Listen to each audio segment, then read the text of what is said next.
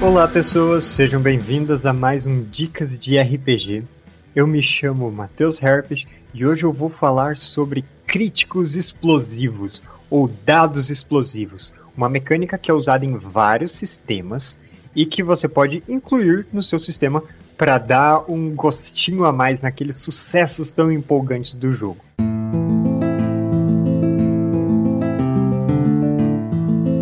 Dicas de RPG é um oferecimento da Bardos Shop, bardosshop.com.br.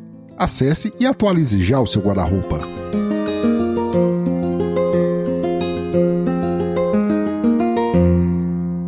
As mecânicas de dados explosivos funcionam da seguinte maneira: quando você faz uma rolagem de dados e você tira o maior resultado possível nele, como 6 no D6 ou 8 no D8, você rola esse mesmo dado novamente, soma o que você tirar no dado extra naquele seu resultado anterior, e se você tirou o número máximo, você vai rolar mais uma vez e continuar rolando enquanto continuar tirando o número máximo do dado.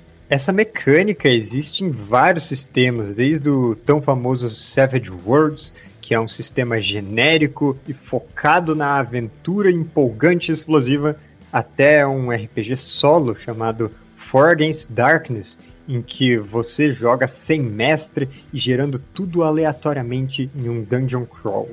E essa mecânica criou umas situações bem divertidas, tipo você rola um D6 e seu resultado final vira 30, ou coisas desse tipo. E os jogos que incluem essa mecânica costumam ter alguma variação, algum efeito adicional se você tirar um resultado muito acima do que era a dificuldade da tarefa que você estava tentando. Algo do tipo, se o seu número de dificuldade que tem que ser atingido por 5 e você tirar o dobro desse número, você causa um dano extra, ou você mata um inimigo de uma vez, ou você ceifa vários inimigos em uma horda de oponentes. Se não for uma tarefa de combate que você está executando, talvez você consiga reduzir o preço de um item em uma negociação para um valor muito baixo, ou talvez você consiga recrutar ainda mais aliados do que você esperava para a grande batalha final.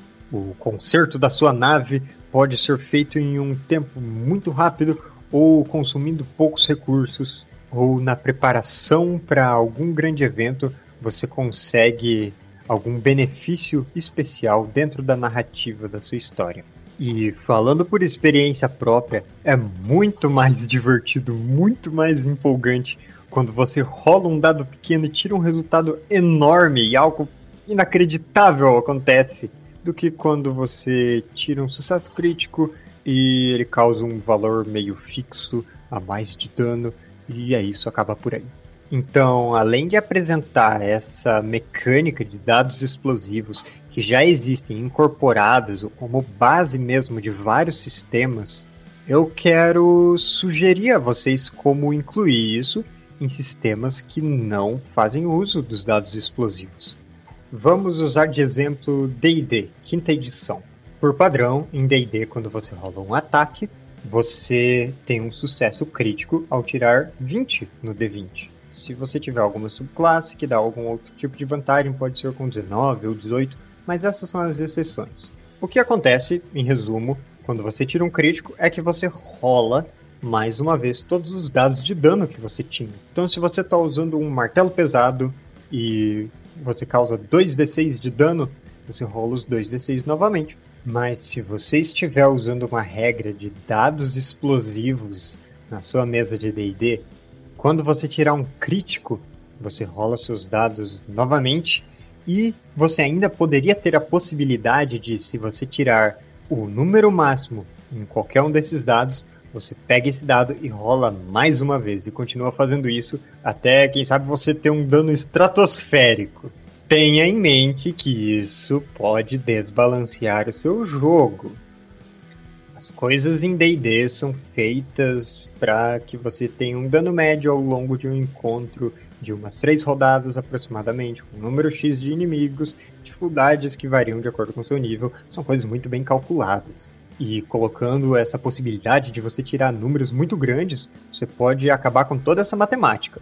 E podem acabar rolando aquelas situações em que o vilão tá no meio do seu discurso diabólico na batalha final e o arqueiro do grupo rola um crítico e rola um dano que mata o vilão de uma vez no meio da fala dele, que você preparou com tanto cuidado desde o início da campanha.